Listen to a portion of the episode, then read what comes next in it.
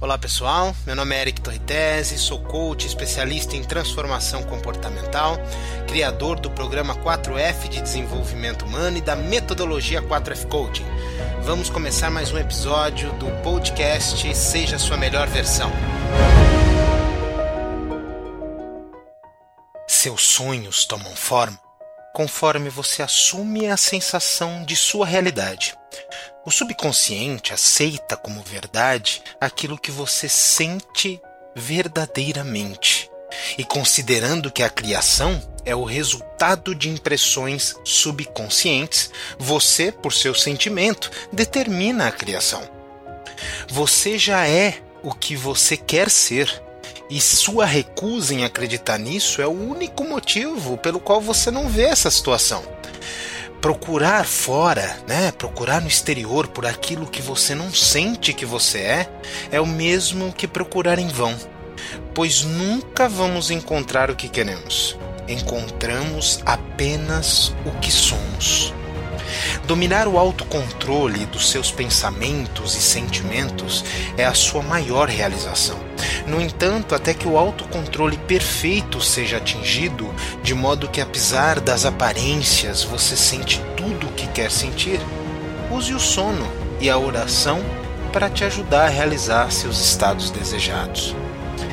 Estes são os dois portões para o subconsciente: o sono e a oração nada o impede de realizar seus objetivos, a não ser sua incapacidade de sentir que você já é aquilo que você deseja ser, ou que já possui aquilo que deseja ter. Seu subconsciente dá forma aos seus desejos apenas quando você sente que seu desejo já foi realizado. Para ser realizado, então, o desejo tem de adquirir a forma de um sentimento de ser, ter ou testemunhar o estado procurado. Isso é conseguido quando você assume o sentimento de que o desejo já foi realizado. O sentimento que vem em resposta à pergunta: como eu me sentiria se meu desejo já tivesse sido realizado? É exatamente o sentimento que deve monopolizar e imobilizar a sua atenção enquanto você relaxa para dormir. Você deve ter a consciência de ser ou ter o que você quer antes de cair no sono. Basta que você tire 15 minutos para essa mentalização e terá benefícios para toda uma vida repleta de realizações.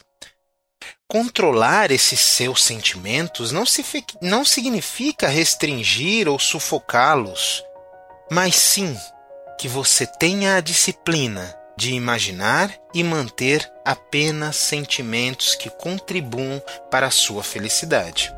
O controle de seus sentimentos é muito importante para que você tenha uma vida plena e feliz. Nunca mantenha um sentimento indesejável e nem sequer pense de forma favorável sobre o que é errado. Não se debruce sobre uma imperfeição de si mesmo ou dos outros.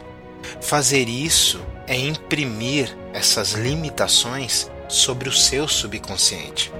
O que você não quer que seja feito a você, não sinta que seja feito nem a você nem aos outros. Essa é toda a lei de uma vida plena e feliz. Todo o resto é comentário. Todo sentimento gera uma impressão em seu subconsciente, e a menos que esta impressão seja compensada por um sentimento mais poderoso de natureza oposta, deve ser expressado em sua vida. Dentre dois sentimentos, aquele que domina é o que vai ser expressado na sua realidade. Eu sou saudável é um sentimento mais forte do que eu vou ser saudável. Sentir eu vou é confessar que eu não sou. Eu sou é mais forte do que eu não sou.